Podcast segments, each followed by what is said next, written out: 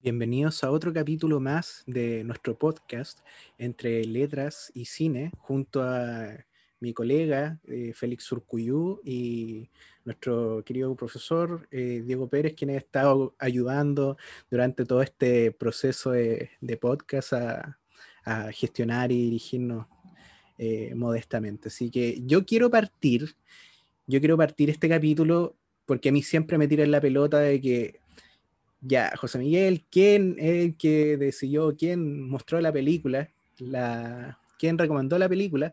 Y siempre me tiran la pelota a mí, que fui yo o que fue Félix, pero ahora el sujeto interesado es otro. El que nos dijo, vean esta película, chicos, sale lo que siempre conversamos. Así que le cedo la palabra a don Diego Pérez. ¿Qué película vamos a hablar hoy día y de qué se trata? Vamos a hablar, querido José Miguel, de Sí, señor, que es una película de comedia que actúa Jim Carrey como personaje principal y en el que un tipo eh, tenía una, una, visión muy negativa de la vida y realmente decía que no a todo. Lo invitaban a salir sus amigos y no podía. Eh, iba a cualquier lado y le ofrecían eh, un flyer para ir a ver una, una, banda de música y decía que no. En el, trabajaba en un banco dando préstamos y su palabra preferida en ese contexto era no. Y asiste a uno de estos seminarios que da risa, porque parecía como incluso medio oculto, ¿no? De estos cultos así, pero estos cultos bien poperos, bien contemporáneos, en el cual le, le, le dicen que tiene que empezar a decir sí a la vida. Entonces tiene que decir sí a todo. Y él hace la prueba y se da cuenta que su vida cambia radicalmente. Y eso de eso se trata la película, que por lo demás la elegí porque tiene una mezcla bien interesante. Es humor, y a mí me encanta reírme, entonces la, encuentro muy entretenida, pero tiene un mensaje muy profundo al mismo tiempo. Y yo quiero también hacerle una pregunta acá a Félix, que Félix nunca lo he escuchado, no sé si nunca, pero lo escucho reírse muy poco. ¿Te reíste con la película o no, Félix? Eh, bueno, interesante pregunta porque la verdad es que no. es que por ahí, por ahí va un poco mi respuesta, porque la verdad es que eh, este tipo de comedias, tipo años 2000, así, de, humor que tratan de poner incómodo al espectador o, poner al personaje en situaciones incómodas y medias desagradables, la verdad es que no me, no me gustan esas comedias y por tanto no me reí casi nada en la película. Pero, Pero ¿con qué te rías antes de seguir con la película? Es una película con la que te hayas muerto de la risa, pero que realmente no podías parar de reírte. No, claro, sí, hay, hay, otras películas que sí. sí el, ¿Como cuál? tema es que, cuál? por ejemplo, El Día de la Marmota me pareció mucho más divertido. Debo decir, me pareció, pero te, me pareció ¿pero te reíste a carcajadas? No, no a carcajadas, pero eh, la encontré más divertida que esta película, porque para empezar, eh, Jim Carrey no me hace reír porque eh, nunca cuando está actuando, uno nunca se convence de que parece una persona normal, no, no logra actuar como un ser humano normal para que le pasen las situaciones. Pero, pero quiero, y, y, discúlpeme que no, no están escuchando que insista en esto, pero Félix, mi pregunta es más específica: ¿con qué película te has reído a carcajadas? A ver, hay una. no, sí, sí, hay. Hay una que, que, me dio harta risa que no la he vuelto a ver hace hartos años que se llamaba Pelea en el barrio chino, que era una película también de comedia como de los años 80, pero eso es por dar un ejemplo. Ya. Pero sí, sí me, yo también me río, profesor. Está bien. pero acá voy a aprovechar, ya que eh, me lanzaron la pregunta, de la gran conclusión a la que llegué con la película, sobre todo respecto del Día de la Marmota, porque son dos películas de comedia de épocas distintas y ambas tratan de transmitir un mensaje. Sin embargo, creo que la gran diferencia es que El Día de la Marmota es una película que transmite un mensaje bien profundo y utiliza como medio la comedia para poder transmitir ese mensaje. Sin embargo, la película Sí, señor, me da la impresión de que es una película de comedia que utiliza como excusa el mensaje para poder lanzar la comedia. Es, un poco a la inversa. El mensaje queda en un segundo plano, como que carece de importancia finalmente en orden a potenciar la comedia. Y de verdad que no, no me dio risa la película, debo decir. Está bien. ¿Y tú, José Miguel, a ti te dio risa o fue un fracaso total esta, esta película? No, yo creo que estoy en el punto medio. No fue algo como que muriera de la risa, pero igual tiene el concepto del, de este, este, este como si de sitcom, más que una sitcom, es una este, esta representación de Jim Carrey en las películas, siempre como dice Félix, uno no puede tomar como naturalmente como un actor, como no sé, ver a un, actor más reconocido, Tom Hanks, que es multifacético, ha hecho mucho, mucho cine de, distintos géneros. Eh, a mí con Jim Carrey me pasa eso, como que concuerdo con Félix, que no puedo, no puedo tomarle un mensaje un poquito más serio en un inicio, pero de comedia tenía cosas interesantes, o sea, me, me moría en algunas cosas súper tontas, súper tontas, por ejemplo, cuando en el inicio de la película, este, este personaje Carl, cuando empieza a decir que sí, la situación ridícula en que le entra un vagabundo a su auto, le presta el auto y se lleva un fajo de plata y después se queda sin benzina. Y después a la vuelta se pide con una chica y, la chica dice, se saca una foto y en el flash como que dice, oh, no, no veo nada, yo tampoco, y van contra el tránsito, como, como corriendo peligro su vida. Ah, y que el vagabundo era el vagabundo más popular de, todo, porque hablaba por teléfono, pero con una cantidad de gente. Sí, eh, está entretenida la, la, película. Yo lo vi, eh, la repetí ahora, eh, hace poquito, así que interesante. Una Eso sí, me quedó, yo quiero responder la misma pregunta que le hiciste a Félix. Una película que me hace reír mucho, que es muy simple, pero yo creo que está el sketch en, toda parte, en todas partes, especialmente por Terry Cruz.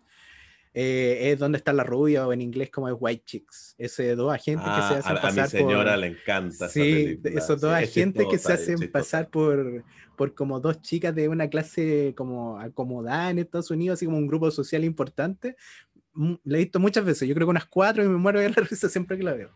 Sí, Pero, es chistosa. Es chistosa. Volviendo al tema de la película, sí, me gustó. No grandes, grandes carcajadas, pero eh, interesante.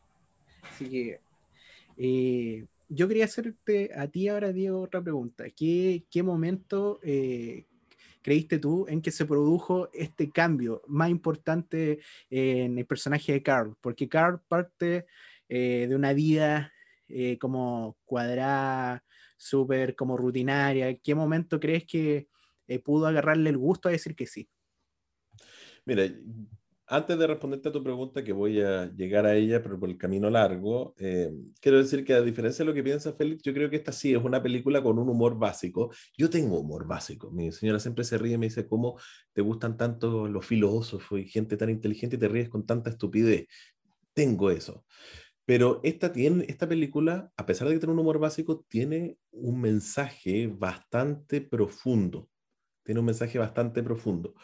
Y no creo que de manera meramente secundaria, porque realmente tenemos este personaje que es Carl, que está en un hoyo negro existencial, por así decirlo. Realmente es un tipo que está sumamente infeliz y que en un sentido profundo le dice que no a la vida, en un sentido profundo.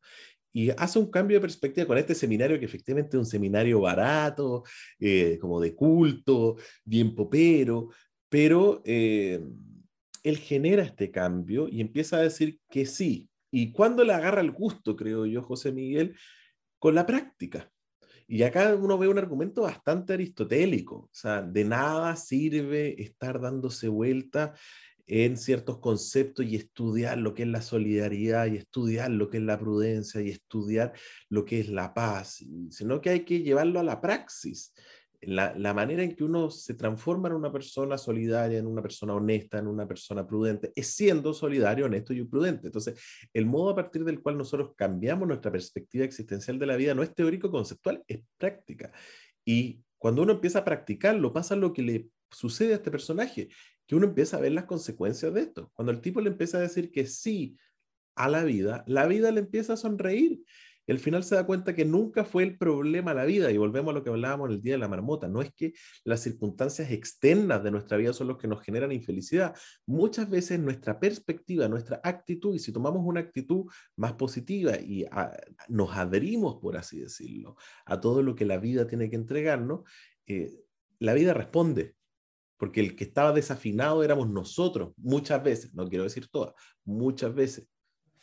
Y yo creo que con la práctica, Carl, con la práctica confía en el método y después se obsesiona un poco, ¿o no? Esa sería mi respuesta. Sí, no, sí. Bueno, ahí pasa de dos extremos, por un negacionismo así, todo, todo ¿no? A, a ser demasiado fácil para tomar decisiones, sí a todo.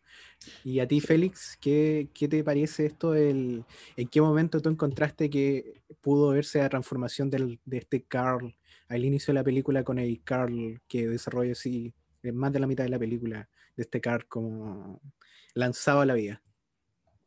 Eh, yo creo que la verdad es que en la película el cambio podría haberse hecho notar de forma un poco más eh, gradual quizás, porque eh, desde un inicio sale del seminario y bueno, está este amigo que lo lleva al seminario y le dice, ya, lleva al vagabundo y desde ese momento comienza a decir que sí automáticamente todo, a pesar de que eh, está llegando a, un, a, un, parque en la noche, debería, debería ser una situación que está un poco asustado quizás por lo que le podría pasar, pero no, sigue, sigue diciendo que sí. Y ahí vuelvo un poco a mi crítica anterior, que eso no, no es lo que haría una persona normal, no es como reaccionaría una persona normal. Entonces, no hay, no hay un esfuerzo, encuentro yo, en el personaje como para, como para que de verdad me demuestra a mí como espectador que a él le gustaba decir que no a las cosas. Además, también aquí una especie de contracrítica a lo que la película trata de criticar. No veo por qué eh, tiene que verse como algo malo que este, que este sujeto, eh, Carl, dijera que no porque simplemente no quería. Eh, no quería salir, no quería hacer otras cosas, pero ¿por qué ese impulso tan fuerte de la sociedad de requerir tanto de él si él ya estaba dando por lo menos lo mínimo que podía dar. Entonces, eh, no entiendo, o sea, a ver, sí, entiendo un poco la lógica de la película, pero también encuentro que es cuestionable este, este aprovechamiento al que todos quieren llegar de él, en el fondo, y que, se, y que se logra ver en la película. Todos empiezan a aprovechar de él en, en cierto punto, para que haga cualquier cosa, porque saben que va a decir que sí. Entonces, no veo por qué el otro ni siquiera extremo, sino la situación original es tan mala en el personaje. Em, es decir, ¿por qué, ¿por qué, era tan grave que él estuviera en la tienda de películas comprando películas? Porque era lo que quería hacer simplemente. ¿Por qué tenía que estar amarrado a todas las condiciones que los demás le pusieran? Eh, eh, esa es un poco mi crítica quizás. Y el verdadero cambio que quizás se encuentra en el personaje es cuando por primera vez dice que no. O, cuando, o la primera vez que duda antes de dar una respuesta. Que en, ese granero cuando empieza a llover y está con... Em, con esta mujer que encuentra en la, eh, eh, que, se le aparece en la estación de, de benzina, que después, a la cual conoce después. En ese momento hay un cambio, porque en ese momento él comienza a dudar de eh, las consecuencias que puede traer recién el hecho de que diga que no, y de verdad piensa, bueno, yo puedo decir que no, porque antes en la película, hasta ese punto, a pesar de que fueran decisiones o, o, que hiciera cosas que de verdad no quería hacer, decía automáticamente que sí. ¿Por qué? Porque la película necesitaba ser chistosa y el necesitaba eso. Pero ah, el verdadero cambio, considero yo, está en ese punto, cuando por fin duda y se da cuenta de que eh, el, verdadero, el, verdadero, sentido del seminario no era que dijera que sí todo el rato, pero eh, claro, no era que dijera que sí todas las veces, sino que pensar un poco antes de, de actuar o de decir que no. Eso podría ser. Esa sería mi respuesta. Mire, si me permite hacer una, un análisis de lo que tú dices, primero hay algo en que no te encuentro la razón, pero de ninguna manera. Es que la posición inicial de Carl es miserable. O sea, él mismo lo, lo, lo, reconoce cuando va al seminario y este, no me acuerdo cómo se llama, este gurú le dice, mira, lo que te debe pasar es esto, esto, esto, no tienes amigos, no tienes familia, no tienes polola, no tienes nada, ni siquiera, decía algo así como, ni siquiera tienes eh, energía para masturbarte en la noche, nada, eres tan miserable. Y el tipo le decía, bueno, he tenido problemas. Y la película te lo muestra de manera bastante clara. El tipo pasa viendo películas, eh, sentado en su sillón, deprimido, está en la pega, deprimido, y no es una existencia que uno diría, mm, eso es lo que yo quiero. Entonces, claramente miserable. Pero la otra patita de esta película es justamente enseñarnos, de modo también bien aristotélico, que los dos extremos son malos. Porque este tipo empieza a decir que sí y empieza a decir que sí indiscriminadamente, como dices tú, Félix. Y las consecuencias no terminan siendo tan buenas. Y por eso está al final, después del accidente, cuando el gurú le dice, oye, tienes que entender que esto es una herramienta. Al principio, dado que tú estabas encerrado en un paradigma tan negativo y de decirle no a la vida, era necesario que le dijeras que sea todo. Pero eso es como la cura para sacarte de ese hoyo negro. Pero una vez que saliste, tú vas a decir que sí, porque en verdad quieres decir que sí, porque te das cuenta que realmente la vida te pone enfrente situaciones de las que puedes enriquecerte mucho. Pero también puedes pensar y decir que no, porque las cosas tienen consecuencias. Entonces, la, la película, por así decirlo, se mueve entre dos extremos, dos negativos, uno por defecto y otro por exceso, y termina buscando el justo medio. Claro, o sea, termina mostrando lo que sería una virtud, como, como aprendimos en sus clases en su momento. Exacto.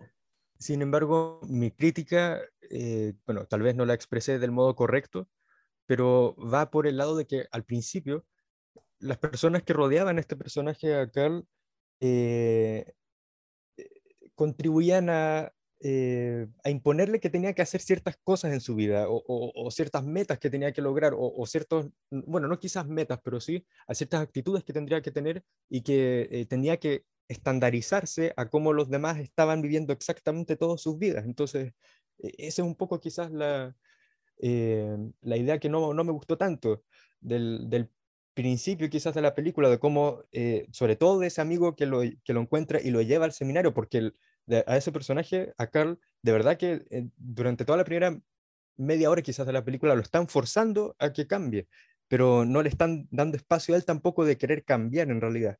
Siempre están diciendo, eh, vas a tener una maldición si es que dices que no. Entonces, no hay, no, hay de verdad un punto en eh, que él cambie por sí mismo.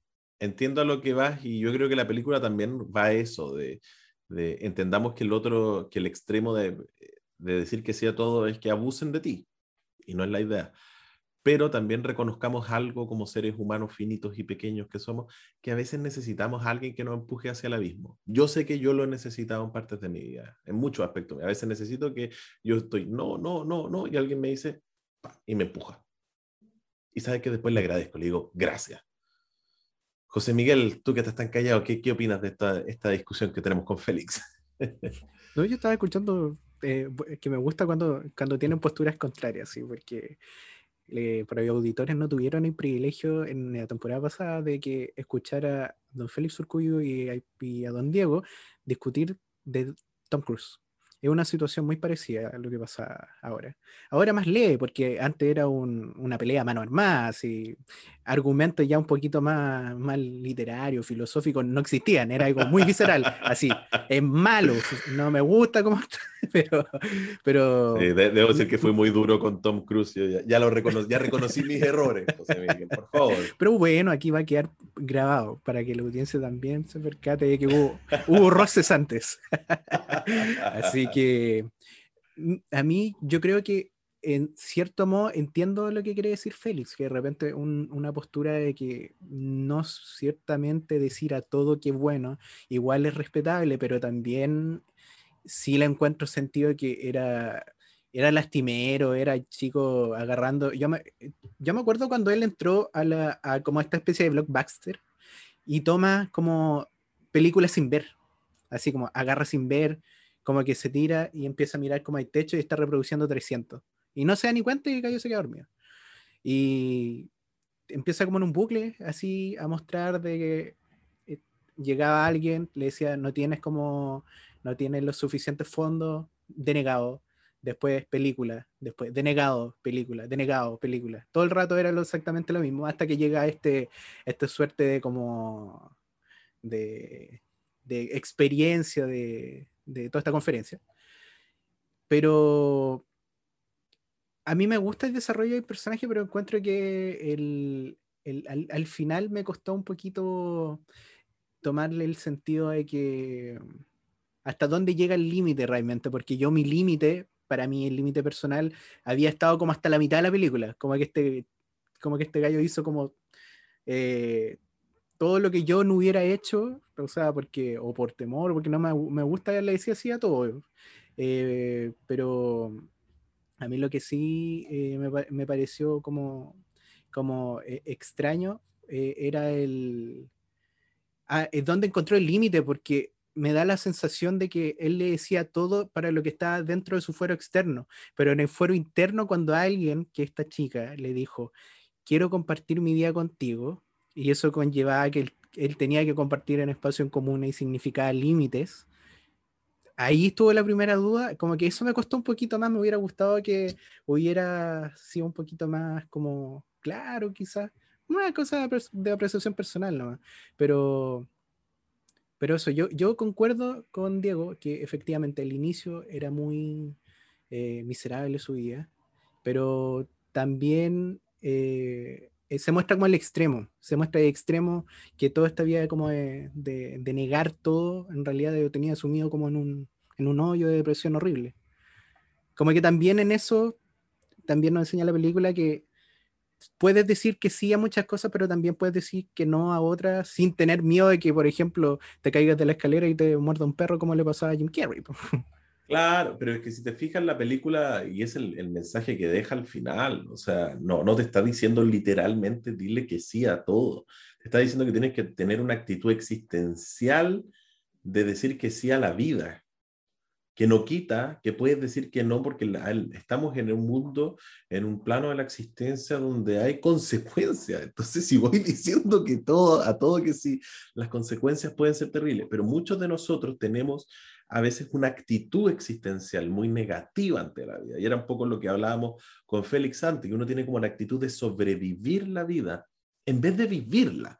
Y, es contra esa actitud existencial que va. Y debo decir que esta primera etapa que tiene Carl, de decirle que sí a todo, es algo que nosotros conocemos todo el rato, ¿no? No sé si todo el mundo cuando empieza a hacer yoga o ir al gimnasio o, ir a hacer una dieta, no sé qué, te lo van a hacer saber inmediatamente y te van a decir que eso es lo que tienen que hacer porque se obsesionan con el método y se les olvida que el método es una herramienta para lograr algo más. Como decía un filósofo, una vez que tú, tú vas a pasar, quieres cruzar un río, tienes que construir un bote, pero una vez que cruzas el río no te llevas el bote lo dejas ahí en la otra orilla. Y a los seres humanos se nos olvida. Entonces también hay una adolescencia que, por la que pasamos todos a veces cuando nos obsesionamos con algún método, eh, que hay que pasar también. Uno cuando ve a un adolescente no, no, no, no, no lo reta ni lo juzga por su adolescencia. Todos pasamos por ella. Y esta es como una adolescencia existencial. Mm, ¿Me explico? No sé qué, qué, qué les parece esta lectura. Eh, yo creo que sí puedo percibir, eh, bueno, en mí mismo también, pero en otras personas esta idea de, eh, de ver, de interpretar quizás la vida o encauzar su vida y sus decisiones y todo lo que quieren transmitir a los demás a partir de, de una actividad que estén realizando. Y principalmente esa actividad se traduce, por lo menos las personas que conozco de misma edad, se puede traducir mucho en la carrera que están estudiando o la ocupación en que, están en este momento o el trabajo que tienen. Muchas personas se parecieran perderse, volviendo acá un poco a la película Soul, parecieran perderse un poco en esa, en esa idea del trabajo. Por ejemplo, em, el, hablar todo el rato de únicamente de las materias que están estudiando para, no sé, para, por ejemplo, para el examen de grado. A mí, de verdad que Mm, yo estoy estudiando ahora para el examen de grado, pero odio, odio hablar del examen de grado. De verdad que lo encuentro súper fome. pero hay mucha otra gente que le encanta hablar del examen de grado todo el tiempo. Y que, ah, no te voy a preguntar más, Félix, del examen de grado. Eh, por favor. pero que traducen su existencia a que hay que estudiar para el famoso examen de grado. Entonces, eh, e, es, es, demasiado a veces. O, o por ejemplo, eh, el ver, el ver la vida o interpretar las cosas desde una forma muy, eh, desde, desde cómo su, su ocupación interpreta la realidad. Por ejemplo, si se trata de una persona que es, eh, de un enfermero, por ejemplo, va a pensar que eh, la ciencia y únicamente el, cuidado de la, de la, salud material del, del, del, cuerpo de la persona va a ser lo más importante y eso es lo que hay que priorizar. Y, y, es, y es, lo único por, por lo cual y es lo más importante y de esa forma tiene que verse la existencia. Eh, o por ejemplo, gente eh, que estudia derecho como nosotros o abogados que dicen que no, que solamente a través del derecho puedes entender cómo funciona, cómo funciona toda la vida en sociedad. Y eso es mentira. Es un pequeño aspecto solamente, pero pero no es en realidad el todo. Entonces, eh, es que volviendo a lo que usted decía, profesor, es cierto que la gente tiende a perderse un poco en este método para lograr otros objetivos. finalmente, o, se pierden ciertas actividades precisas y concretas que... se, olvida que es eh, una herramienta para que, algo que sirven que sirven bienes eh, más importantes o, u objetivos mejores en el fondo. Eh, por ejemplo, la persona que tiene que, los padres que tienen que trabajar para, eh, para proveer para el hogar y que lo ven de esa forma y que solamente es eso lo único que tienen que hacer y que son como hámsteres en ruedas que están todo el rato corriendo y que la rueda no se puede detener porque si no hay una disminución de los ingresos y hay unas terribles futuras consecuencias. E, es un poco eso, encuentro yo. Claro, y, y, eso, eso, eso es lo que estás diciendo tú es muy sabio, Félix, porque al final nos aferramos a cosas ideas, modos de vida, paradigmas comprensivos y toda una serie de, cosas por, por miedo.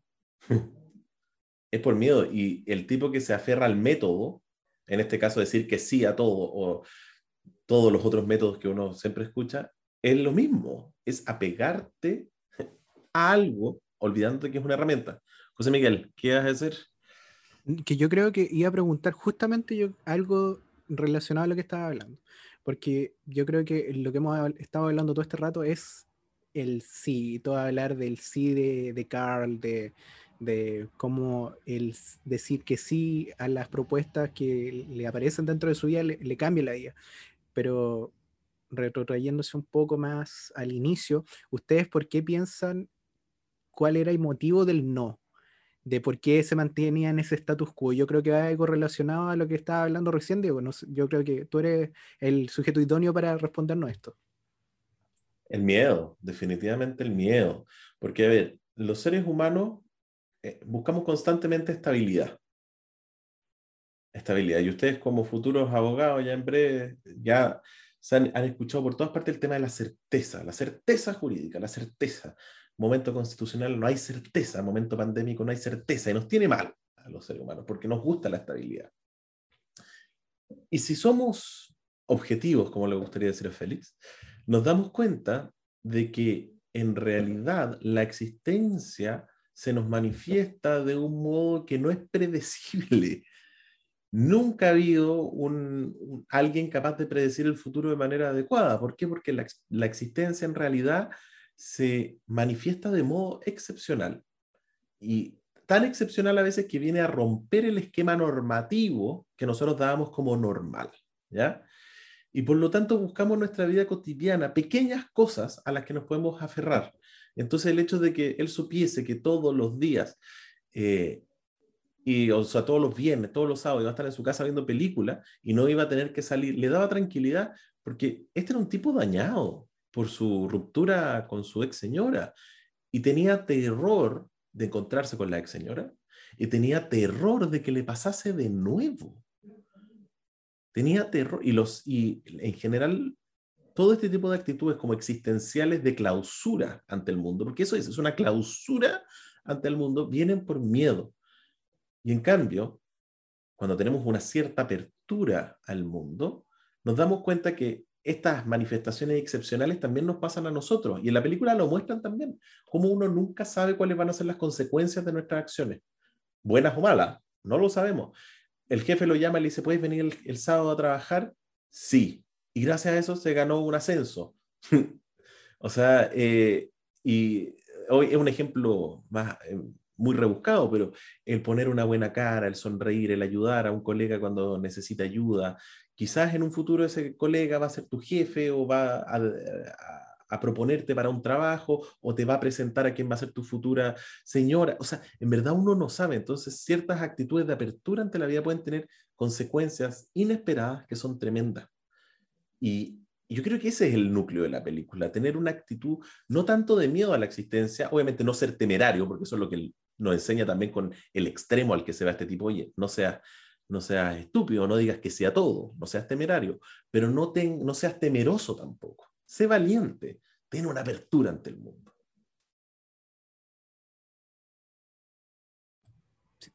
Concuerdo. me dieron lo expuesto por el Ministerio Público. Quiero, pero, quiero, quiero, ver ahora qué me dice Félix para destrozar todo mi, mi, idea. A ver. bueno, lo que estaba pensando mientras usted hablaba, profe, es que en, en buena parte eh, a esa conclusión uno también llega cuando ve el Día de la Marmota, pero a mi juicio, el Día de la Marmota te presenta mucho mejor ese, eh, esa, esa conclusión o esa idea que se quiere transmitir, sinceramente, porque la verdad es que cuando yo vi el Día de la Marmota, eh, para la vez anterior, que no la había visto, la verdad, antes, eh, de verdad que cuando llegaba, a, cuando ocurrían ciertas partes de la película, por ejemplo, cuando eh, trataba de revivir al, al, anciano, cosas así, yo de verdad eh, podía sentirme un poco más emocionado por la película, o sea, de verdad me hacía sentir algo, pero con esta película, con Sí Señor, la verdad es que no sentí nada, fue, fue como... Fue como estar, eh, no sé, estar viéndolo porque había que terminar la película nomás. Eh, per perdón por decir eso porque estoy leyendo no, la película. Pero, pero está bien. pero la, la, conclusión a la que quiero llegar es que hay otro tipo de películas, de libros u otras formas de expresar una idea que transmiten y, y te hacen llegar esa idea mucho más, eh, más profundo o, o, con mayor claridad quizás. No sé, puede ser porque la verdad no me hizo reír en ningún momento que no me llegó el mensaje, pero eh, creo que eh, en este sentido el Día de la Marmota es superior a esta película. Mi es que son distintas, solamente. son distintas. Y sí, obviamente, ver, el Día de la Marmota es un clásico, eso yo no te, lo voy a, no te lo voy a discutir. Pero lo que sí te voy a discutir es que no todo tiene que ser tan serio para hacer sentido. Eh, la vida hay que tomársela más, más liviana, como decía, creo que era Walt Whitman, que decía que los ángeles flotan porque no se toman la vida tan en serio. se toman la vida a la ligera. Eh, pero sí, bueno, no, eh, pero sí o sí, el Día de la Marmota es mejor. No, eso, no te lo voy a discutir, Félix. Yo quiero, antes de, en, en aras de tiempo, antes de concluir esta interesante disputa, bueno, para los auditores, una siguiente pregunta. ¿Tom Cruise o Jim Carrey? Eh, un, un, pleito entre ambos. ¿Quién ganaría siendo una comedia? ¿Una comedia? ¿Tom Cruise en comedia? ¿Tiene comedia? comedia? ¿Cómo, ¿Cómo, lo haría Tom Cruise en una comedia? ¿Pero tiene alguna? ¿Tiene alguna? Porque que... podríamos ver alguna. Podríamos tratar de investigar. Yo creo que debe tener. Debe tener ya, para ponerlo en un plano, en un plano de igualdad, así como para ver. Jim Carrey contra Tom Cruise. O buscar Félix una película seria. Claro, con una película seria por último. Si es que existe también una película seria de, de Jim Carrey. Para ponerlo sí, en una pues situación. Eterno de, Resplandor de, de una mente sin recuerdo, por favor. Tremenda película. Ahí los dejamos después en, en, en un próximo capítulo para la discusión. Pero eso no era lo que yo quería decirles principalmente. Quería concluir la, conversa con qué cosa de lo que hizo Carl le hubiera gustado ustedes decir que sí en este momento. A mí, por ejemplo, me hubiera gustado decir que sí a hacer ese tema de como el, no sé cómo se llama específicamente eso, cuando tú saltas y tienes como, como un elástico eso de tirarte al vacío. Eso, eso, yo lo hice, puenting se llama, yo lo hice. Ya, eso me hubiera gustado hacerlo, puenting, o, o por ejemplo... Es, es, muy adrenalínico. Sí, yo creo exactamente lo mismo. O hacer eso mismo que aparecía eh, Carl cuando fue como a Nebraska, estar en un partido así de fútbol americano, cualquier cosa, lleno de gente así, y no tanto de ponerme como un como, como un maíz o algo así, pero por último hacer una caracterización de un equipo que me gusta. ¿A ustedes qué le hubiera gustado? Dale, Félix.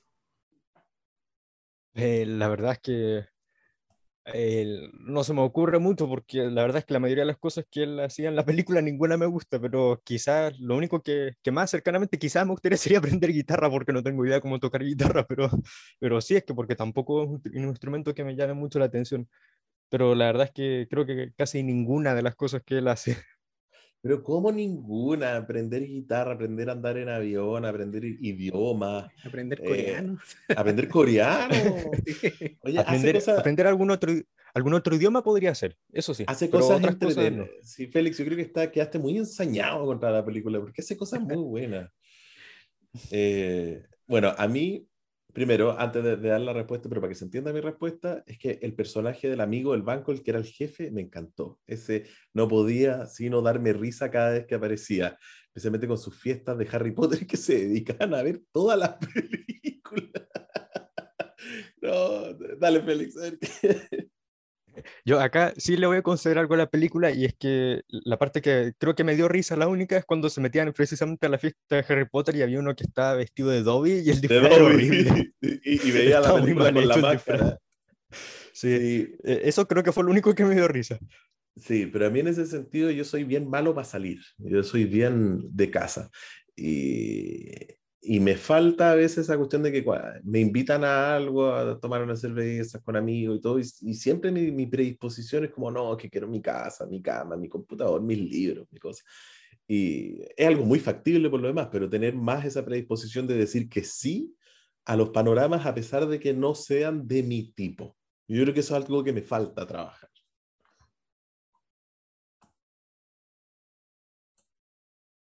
Sí. Sí, quedo satisfecho, quedo satisfecho. ¿Satisfecho? Sí, está bien. Oye, yo creo que por el tiempo lo dejémoslo hasta acá por el día de hoy, ¿o ¿no? Eh, pero bueno, agradecerles por darse la lata de ver esta película, porque al parecer Félix lo pasó pésimo. Eh, por lo menos José Miguel la pudo tragar, parece.